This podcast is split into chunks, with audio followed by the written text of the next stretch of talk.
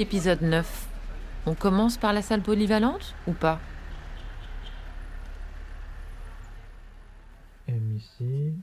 Et elle au deuxième. Et elle au troisième. Oh, ouais, c'est ça. Ok. Non, elle au deuxième. Mais t'es déjà au deuxième. Ah oui, pardon. Attention, ça tourne. Comme tout habitat groupé, Casanova a sa salle polyvalente.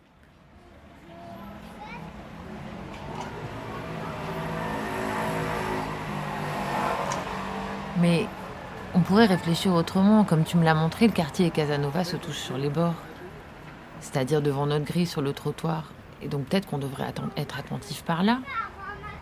En fait, si je regarde devant Casanova, il y a ce bout de chaussée dans lequel on n'est pas censé se garer puisque nos voitures entrent et sortent. Mais en même temps, dans un quartier si dense, on a remarqué tous les deux que se garer, c'est une chance. Tu déposes quelqu'un, tu vas faire une course, tu prends ton kebab, tu salues une maman.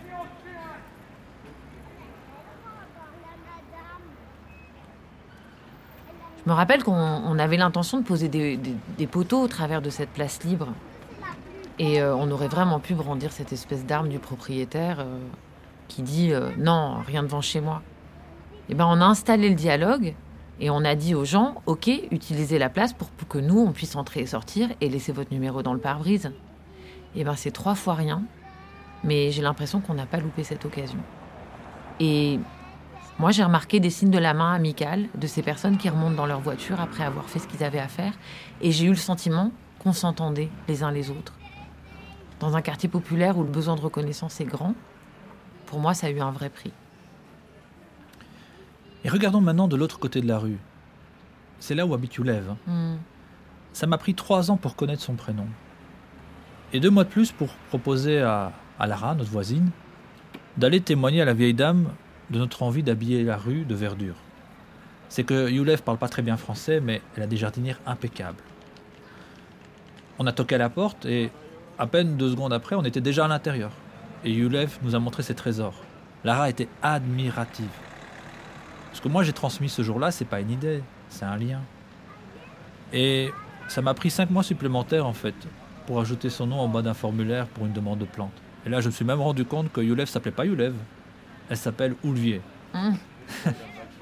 Et bientôt, avec Lara, Oulvier et tous les autres, on va tenter de créer une petite communauté.